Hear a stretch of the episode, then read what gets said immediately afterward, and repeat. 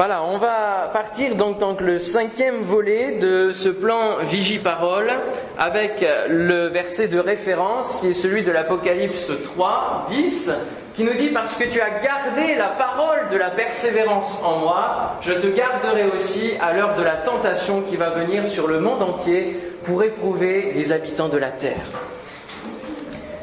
Euh, je trouve qu'en ce moment et de plus en plus, les habitants de la terre sont éprouvés déjà, n'est-ce pas? Mais l'épreuve qui va venir va être encore plus grande. Et il est important pour chacun de nous qui connaissons la Bible de la garder en nous parce qu'elle nous annonce l'avenir. Il y a près de 6000 prophéties dans la parole de Dieu et plus de la moitié sont accomplies. On, a, on a presque 75 à 80% des prophéties qui sont déjà accomplies.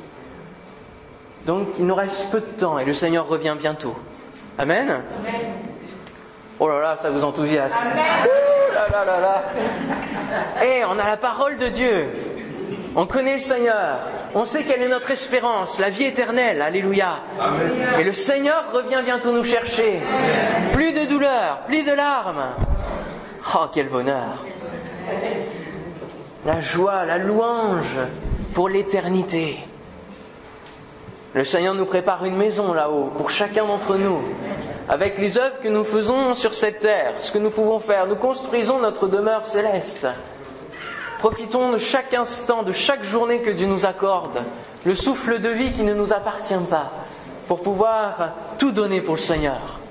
Ne construisons pas sur cette terre. Ça n'est plus le temps, il est trop tard. Construisons pour l'éternité que ces quelques années que Dieu nous accorde sur cette terre nous permettent de préparer l'éternité. Est-ce que vous avez déjà réfléchi à ce que c'est l'éternité? Chose qui ne s'arrête pas, qui ne s'arrête pas, qui ne s'arrête pas, qui ne s'arrête pas, qui ne s'arrête pas. C'est long?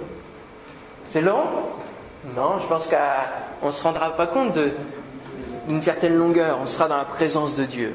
Éclairé. Il n'y aura plus de nuit. Alléluia. Parce que tu as gardé la parole de la persévérance en moi. Nous avons encore subi il y a peu de temps un attentat et malheureusement d'autres menaces sont là. Et la réaction des gens, comme je l'avais dit la dernière fois, c'est de poser des bougies, des fleurs. Mais il y a aussi d'autres choses, ce sont des dessins.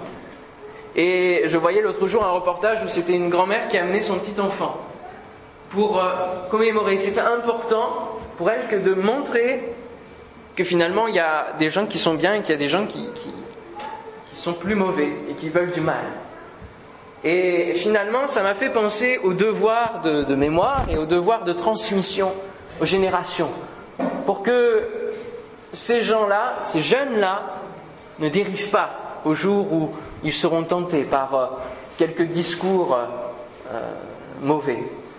Et c'est important pour nous aussi, et c'est un grand parallèle que je verse ce matin, que nous aussi, en tant que chrétiens, nous avons un devoir de transmission aux générations. Et c'est le thème de ce message, transmettre aux générations la parole de Dieu. Transmettre aux générations les valeurs de la parole de Dieu. Amen.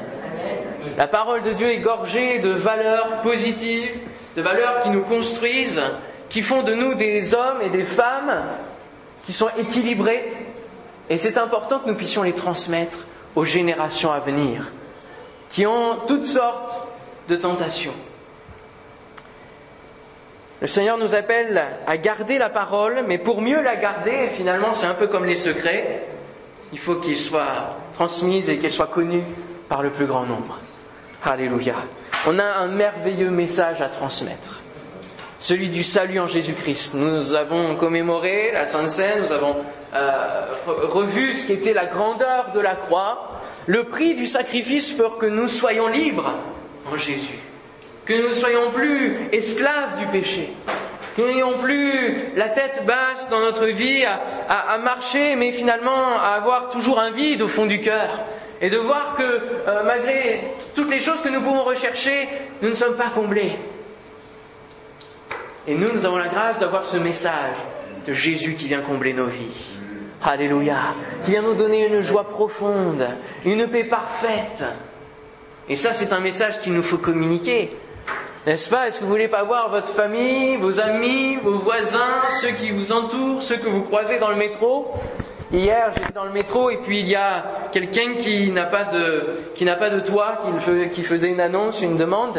Et puis euh, après son annonce, il se balade dans, la rame et puis il dit Oh, je crois que vous allez tous à un même enterrement, hein Vous avez tous des têtes bizarres.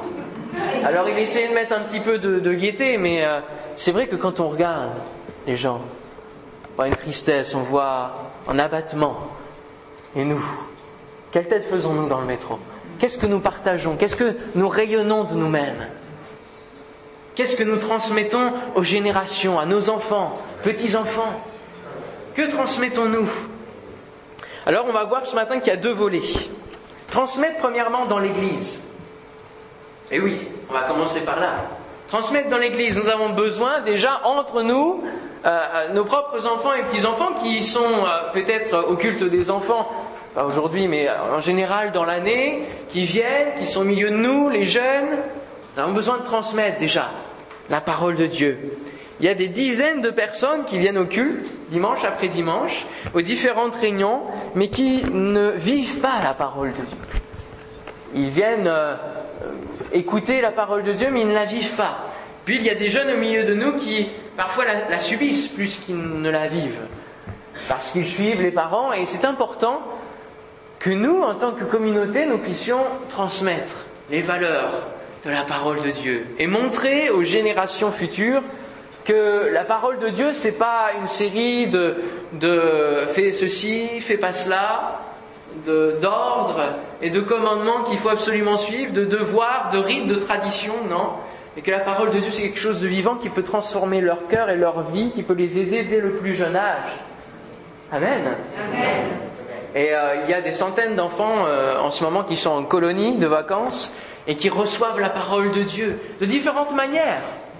La parole de Dieu peut être prêchée et, elle est prêchée euh, autant que sur une estrade lorsqu'elle est prêchée à des enfants au travers de scénettes, au travers de, différentes, différents outils. C'est les valeurs de la parole qui, qui sont transmises. Le fait que les enfants peuvent savoir que s'ils prient, Dieu les écoute. Que s'ils demandent à Dieu de bénir leurs parents, il le fera. Que s'ils demandent euh, la paix dans le foyer, il le fera, il les écoutera. Et je crois que la prière d'un enfant, Dieu euh, en est encore plus ému que certaines belles prières qui sont dans, dans les cultes, n'est-ce pas? Des mots tout simples. Il ne suffit pas grand-chose pour être en communion avec Dieu. Et c'est important que nous transmettions aux générations. Souvent, lorsque quelqu'un partage sa souffrance dans le monde, euh, la personne en face ne sait pas trop quoi répondre parce qu'elle se sent démunie, ne sachant pas, ne, pouvant pas répondre aux besoins parfois. Et il arrive que dans l'église, ce soit la même chose. Parfois, on partage des souffrances l'un l'autre, on dit, bon, ah oui, c'est triste. c'est triste, et puis bon, on va pas plus loin qu'est-ce que nous avons entre nos mains? Et, parfois nous, nous disons cela, c'est triste alors que nous avons la Bible sous le bras et on dit bon, bonne semaine hein, quand même, malgré tout. Hein, hein? Frère, ma sœur, il manque une puissance d'encouragement. Il manque des Barnabas. Alors, je sais pas au final ce que ça donne, pas des Barnabas, je sais pas, mais il manque des fils et des filles d'encouragement. Encourageons-nous les uns les autres. Ne partons pas simplement en disant bonjour, au revoir et que Dieu te bénisse. Et puis on recommence la semaine d'après, et puis l'année passe, et puis les années passent. Et puis finalement, est-ce qu'on a un cœur à cœur avec les uns et les autres?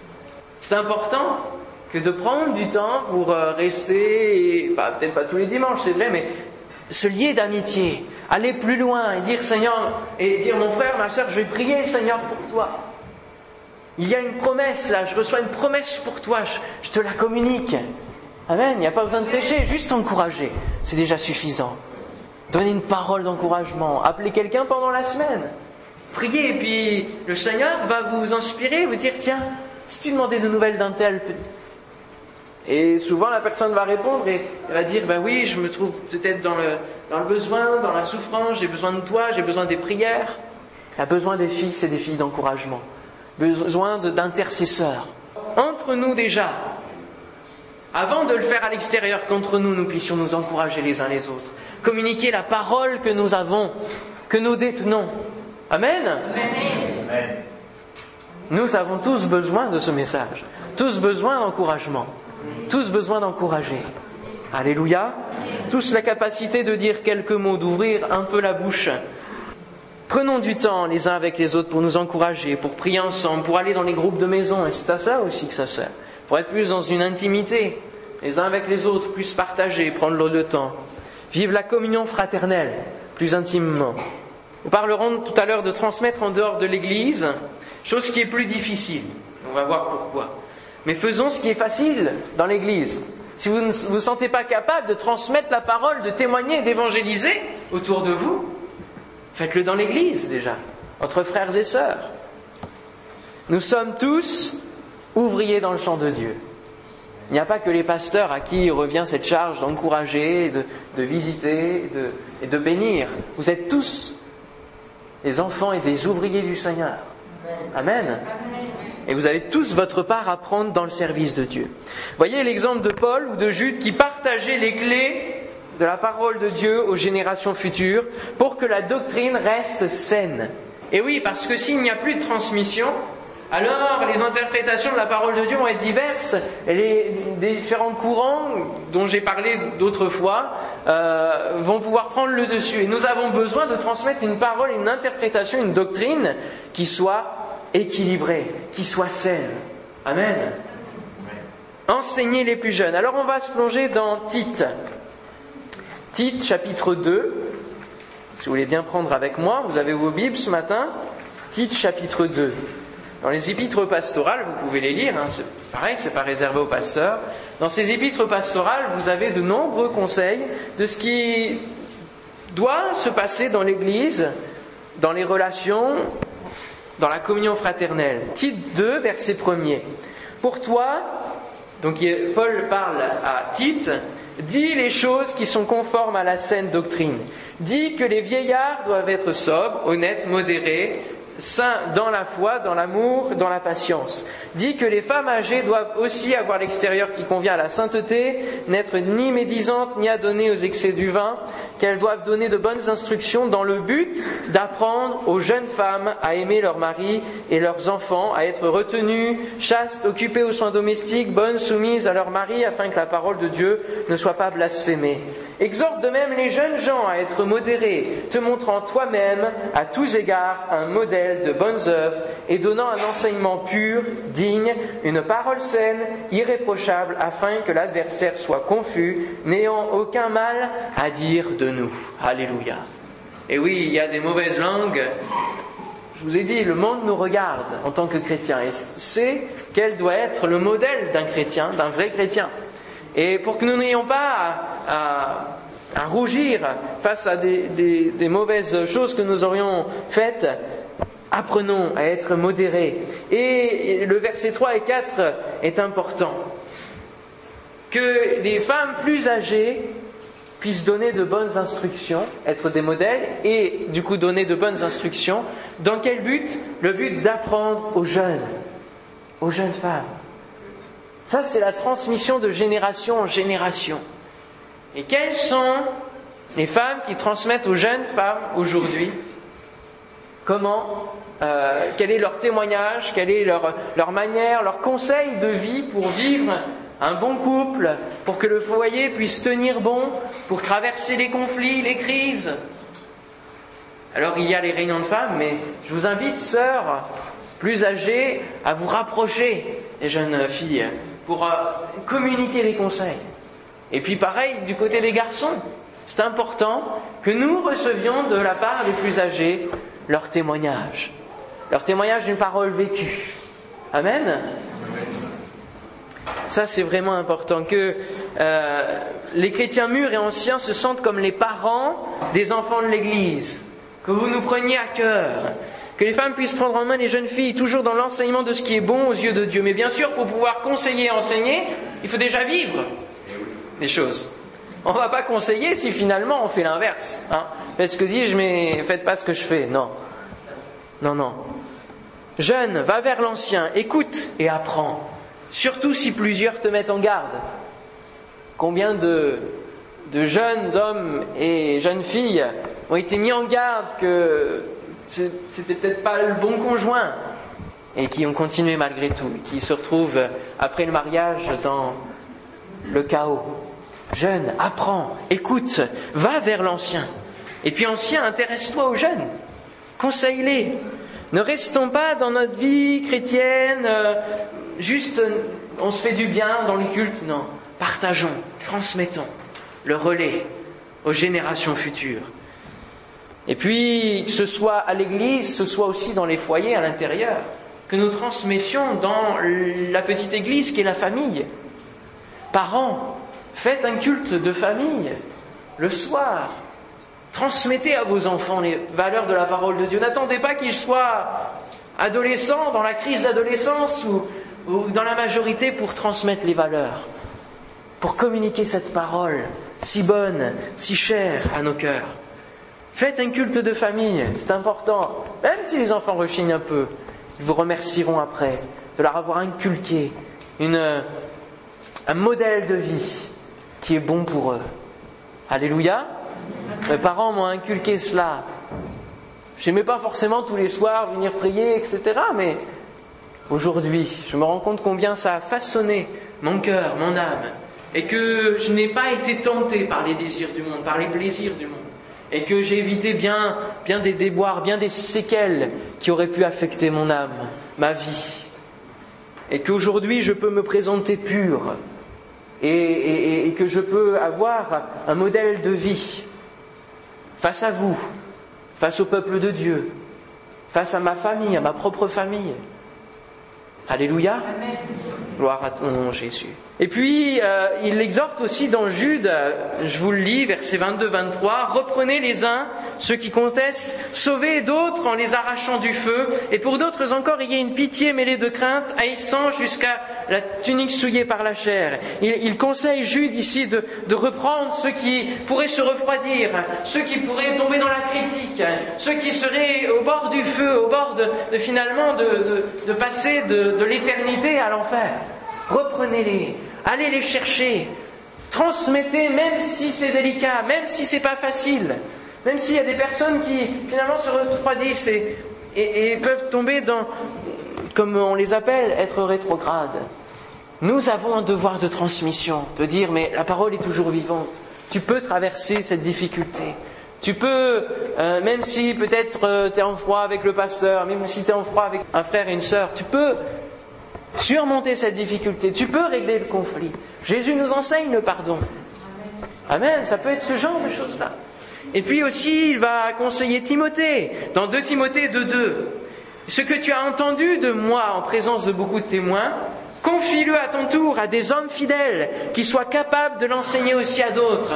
Et là, il parle pour le ministère, pour la prédication. Et euh, une église qui euh, transmet aux générations futures, c'est une église qui enfante des ministères. Amen. Et j'ai à cœur qu'au travers de la jeunesse, il y ait des ministères qui se lèvent. Et puis ça confirmera aussi l'appel qu'il y a eu des différents visiteurs au cours de, cette année. Cet appel de Dieu qui retentit dans les cœurs. Alléluia. Qu'il y ait des ministères qui soient enfantés.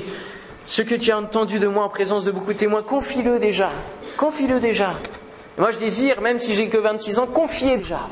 Confier la parole de Dieu pour que d'autres puissent témoigner, que d'autres puissent euh, enseigner et, pas attendre que j'ai 70 ans pour, pour transmettre. Alléluia.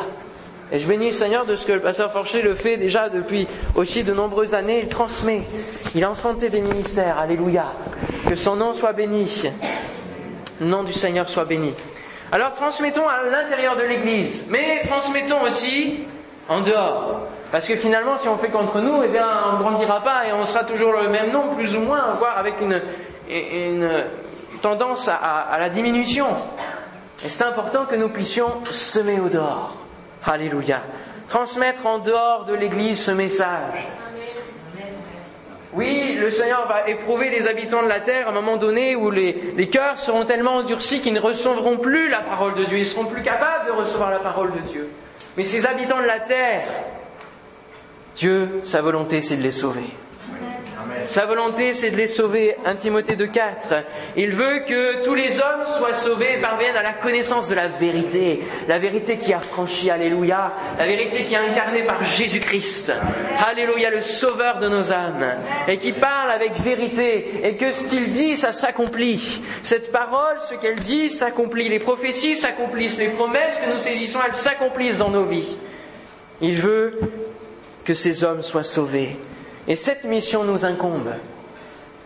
Cette mission nous incombe. C'est un commandement divin et c'est l'amour de Dieu en nous qui nous pousse à vouloir la même chose que Dieu, à savoir que les hommes et les femmes qui nous entourent soient sauvés à leur tour. Alléluia. Nous ne pouvons pas garder cette parole pour nous. Nous ne pouvons pas faire les égoïstes. Nous ne pouvons pas. Et c'est là que ça nous paraît insurmontable.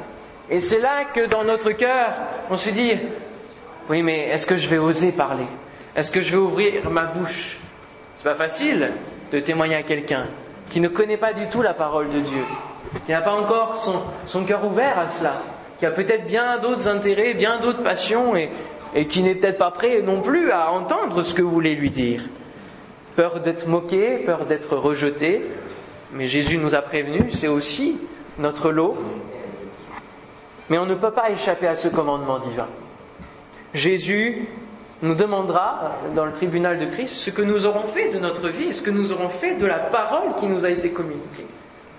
Et dont nous avons la grâce de vivre à cette époque, elle est imprimée, elle est diffusée largement, elle est entière.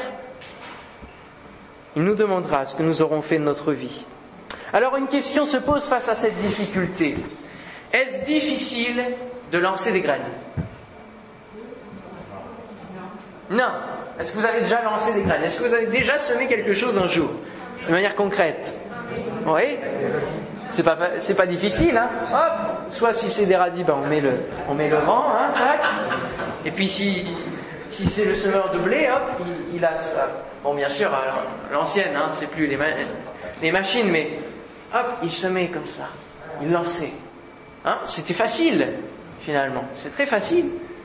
Ben, c'est la même chose pour la parole de Dieu. Nous n'avons seulement qu'à semer. Et là, j'aimerais m'attarder sur l'Ecclésiaste au chapitre 11. Ecclésiaste chapitre 11, verset 1er, qui nous donne une leçon pour semer. Des fois, on ne sait pas comment faire. Eh bien, la parole de Dieu nous donne un guide pour savoir comment parler de la parole de Dieu Comment semer tout simplement Ecclésiaste chapitre 11, verset 1er. Jette ton pain sur la face des eaux, car avec le temps tu le retrouveras. Amen.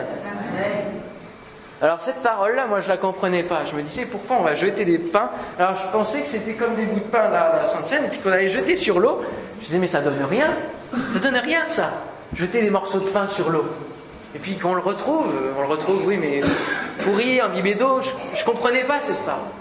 Et c'est là qui est important, c'est là que se trouve l'importance de l'interprétation de la parole de Dieu. D'aller voir dans l'original, d'aller voir dans le contexte de l'époque, comment on se met, quelles étaient les habitudes de l'époque dans le pays d'Israël. Alors, voici la traduction. En fait, au lieu du mot pain, c'est plutôt le mot blé. Hein ça a été traduit par pain par second, mais c'est le mot blé, le mot grain. Jette du blé à la surface de l'eau, avec les temps tu le retrouveras. En fait, ils avaient une, habitude, quand les fleuves, et notamment aussi en Égypte, quand le fleuve du Nil débordait, bien sûr ça, passe au-dessus des, des berges, et alors ils semaient le blé à ce moment-là dans l'eau, ils semaient, ils semaient, ils semaient, et puis lorsqu'il y avait la décrue, les graines se déposaient sur le limon qui était tout, tout frais tout plein de ressources, et la semence poussait et il récoltait. Alors, voici la traduction de ce verset, jette ton blé, qui deviendra par la foi du pain. Parce que finalement, si on sème du blé, c'est pour avoir une récolte et puis ensuite se nourrir. Jette ton blé à la surface des eaux qui débordent le long des fleuves, car lors de la décrue, tu le retrouveras et tu le moissonneras. Et euh, en fait, cela est une image aussi de jeter finalement la semence, la parole de Dieu, la jeter, la semer où que ce soit, même si, même si c'est des choses qui, qui, débordent, dans des endroits où on n'a pas prévu de semer, semer, occasion favorable ou non, parler de la parole de Dieu, semer autour de nous, parce que c'est Jésus le pain de vie, c'est Jésus cette parole vivante, et avec le temps nous moissonnerons les arbres. Alléluia. Puis c'est semé aussi au travers de nos actes, bien sûr. Parce que je l'ai dit, on ne peut pas vivre la parole de Dieu et parler de la parole de Dieu sans vivre des actes concrets. Et c'est aussi faire des actes de générosité. Semer dans, dans, la vie des autres, investir dans la vie des autres, semer notre amour dans la vie des autres, au travers d'actes de bonté et de bienveillance. Et avec le temps, on le retrouvera, on le moissonnera tout simplement parce que la bénédiction se déversera dans leur vie, grandira dans leur vie et, ça ne fera que notre joie. Alléluia. Et puis, pour enlever cette difficulté de, de, semer la parole de Dieu, de parler de la parole de Dieu, mon frère, ma soeur, tu es responsable de ta semence, mais tu n'es pas responsable de ce qu'elle va devenir. Ça, ça appartient à Dieu. Et ça, ça doit te libérer ce matin de la crainte que tu as. Toi, tu dois seulement semer. Semer, semer, semer. Tu sèmes. Et après, la réaction des gens, par rapport à la parole de Dieu, ça t'appartient pas. Ça leur appartient à eux. Mais toi, tu es dégagé. Tu, tu, donnes ta responsabilité, c'est juste de semer. Semer, semer. Dieu est assez créatif pour que tu aies ta manière de semer. Ça peut être de différentes manières. Pour que tu sois aussi à l'aise à le faire. Et puis, ce qu'il faut savoir, pour aussi enlever notre crainte, c'est que la parole de Dieu ne revient pas à Dieu sans avoir accompli son effet. C'est le prophète Ésaïe, au chapitre 55, verset 11, qui nous le dit. Ainsi en est-il de ma parole qui sort de ma bouche. Elle ne retourne point à moi sans effet, sans avoir exécuté ma volonté et accompli mes desseins. Si vous priez un matin pour dire Seigneur, qu'aujourd'hui tu me fasses rencontrer quelqu'un à qui je vais pouvoir partager ta parole, qui te cherche, qui a soif de toi, le Seigneur le fera. Et puis, vous pouvez continuer la prière en disant Seigneur, inspire-moi, pour que j'ai les mots adéquats, pour que j'ai les mots qui correspondent aux besoins du cœur. Eh bien, le Seigneur va vous inspirer, et si c'est la parole de Dieu, elle ne va pas revenir au Seigneur sans effet. Elle ne va pas revenir à vous sans, sans qu'il y ait un effet positif dans la vie. Alléluia. La semence, c'est vrai, peut être emportée par l'eau finalement dans la décrue. Il y a une partie de la semence qui peut se déposer sur l'imment, mais quand l'eau s'en va, elle peut s'en aller. Et c'est l'image aussi que quand on sème, c'est pas nous qui récoltons toujours. Les personnes qui vont se tourner vers le Seigneur. On sème mais sans savoir. Et il faudra attendre l'éternité pour voir finalement le, réel résultat de ce que nous aurons pu communiquer à d'autres. Les, fruits d'amour et toute la semence de la parole de Dieu dans la vie des autres. Une partie donnera du fruit en son temps, en abondance, un grain trente, un grain soixante et l'autre cent, nous dit Jésus. Et il ne faut pas garder cette parole semence en nous, mais la jeter comme le semeur. La jeter. Comme dans la parole de Luc 8, hein, Jésus va parler du semeur qui sème cette semence. Et il va la semer, il y a quatre types de terrains. Et nous sommes confrontés à ces quatre types de terrains. Mais ne craignons pas, semons, semons et semons. Alléluia. Et puis il va inviter les disciples à jeter aussi autre chose, à jeter les... Oui, à jeter les filets. Parce que finalement, quand on jette, quand on se lance, c'est le principe de la foi, c'est du lâcher prise. Jetons nos filets. Et Dieu va les remplir lui-même. Alléluia, de poissons. Va les remplir d'âmes. Nous sommes des pêcheurs d'hommes. Pendant ces temps de vacances, semons autour de nous, frères et sœurs. Profitons de ces temps où nous pouvons rencontrer des tas de personnes. Bon, au péage, il y a de moins en moins de, caissiers, mais sur les aires d'autoroute, euh, dans les campings, euh, partout, nous pouvons commencer à dire quelques mots, à manifester l'amour de Dieu. Alléluia. Profitons de ces temps de vacances, et puis en dehors, bien sûr. Alors, c'est dans le temps. Dans le temps. Et dans le temps, ça passe par l'écrit. Vous pouvez écrire des lettres. C'est pas interdit. Et Luc va écrire son évangile justement pour transmettre, dans le but de transmettre. Il va dire, au début de son évangile, c'est dans le but de transmettre fidèlement ce qui s'est passé, ce témoignage. Et vous aussi, par l'écrit, vous pouvez si c'est votre manière de plus vous exprimer, le faire. Dans l'espace aussi. Dans l'espace. Transmettre dans l'espace. Hein. Ce qu'on sème, c'est sur des, des étendues. Dans l'espace, ça nous parle de la voix. Que ce soit la prédication, que ce soit en audio, que ce soit par la radio. Amen. Tous les moyens sont bons pour euh, communiquer la parole de Dieu, communiquer ces valeurs-là. Que ce soit aussi dans les générations, par l'amitié, dans le relationnel. De nombreux chrétiens prennent des risques dans ce monde pour apporter des Bibles dans des pays difficiles.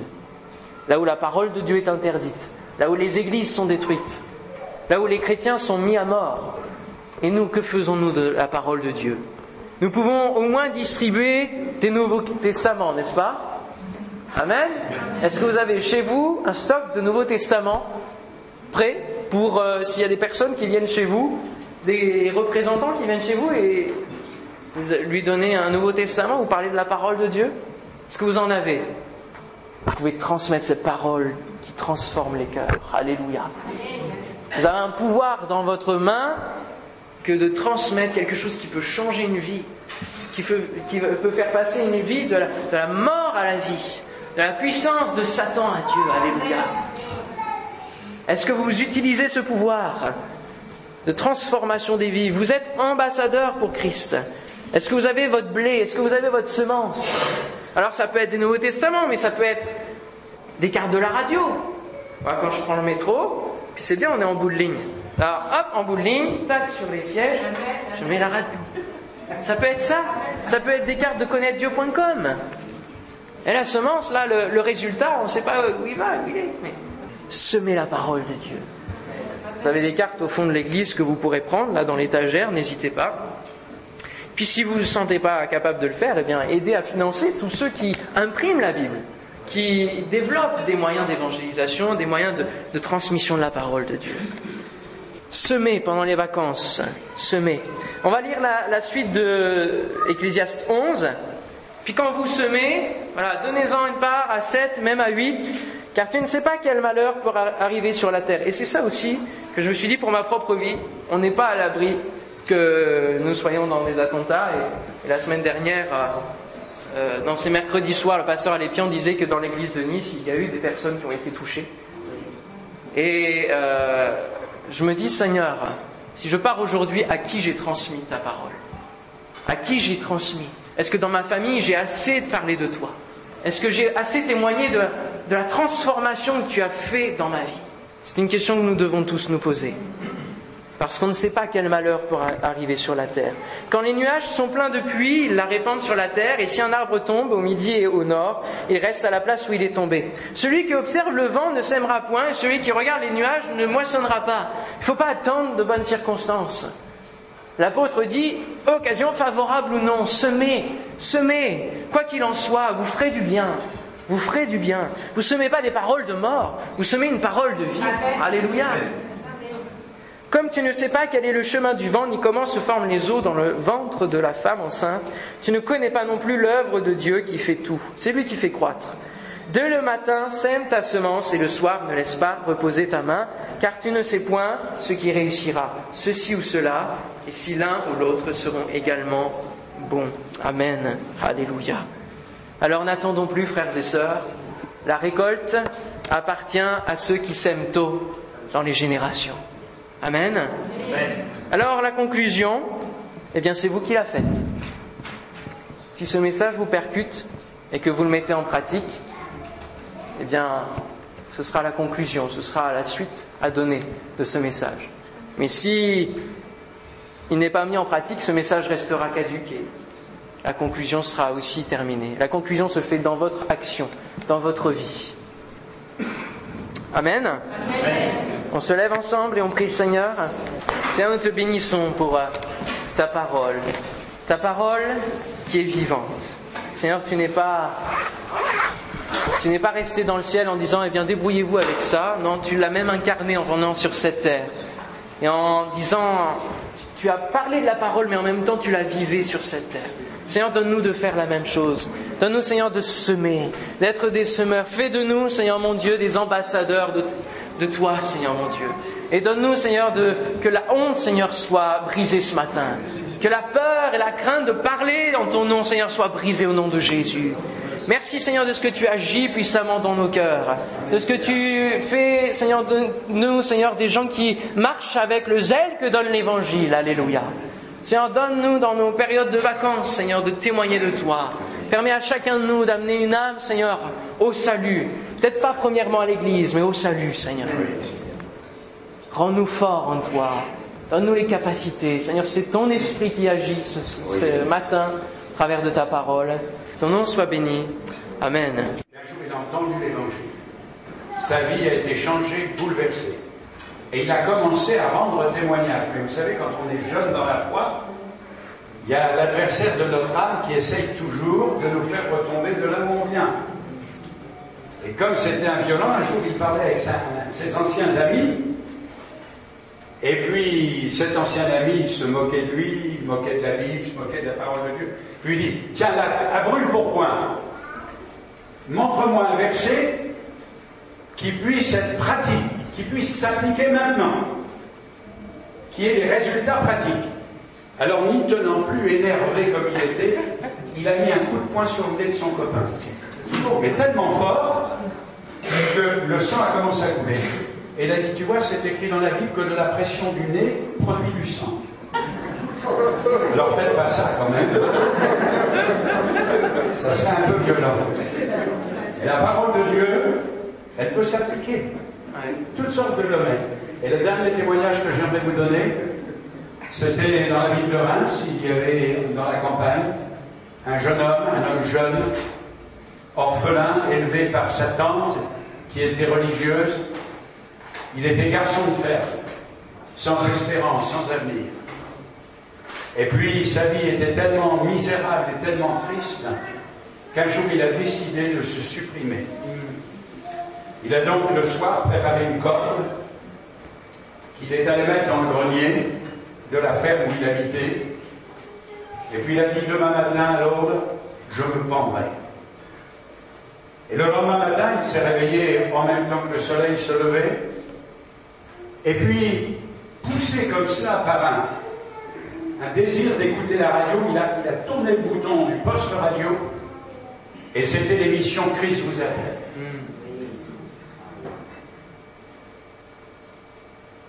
Il a écouté. Et ce message a changé sa vie.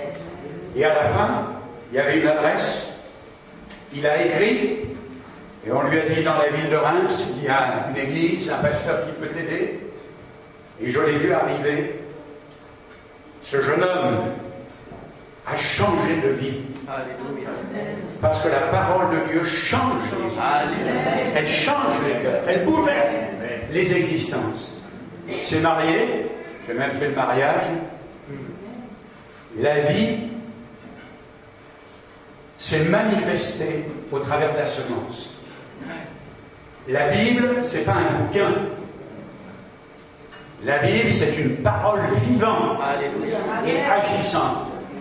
Elle a traversé les siècles et dans tous les siècles. Je relisais dernièrement les, les prédications de Bossuet à la cour de France sous Louis XIV. Message identique à celui que nous développons et que nous donnons aujourd'hui. Et ce message a été donné aux grands comme aux petits, aux pauvres comme aux riches. La Bible, c'est pas seulement un bouquin, le bouquin d'une religion, c'est le livre qui a été inspiré, conduit par Dieu, et cette parole change les vies, guérit les malades, transforme les existants. C'est ça, Alléluia. la Bible. Cette semence que nous semons, elle va porter du fruit, tôt ou tard.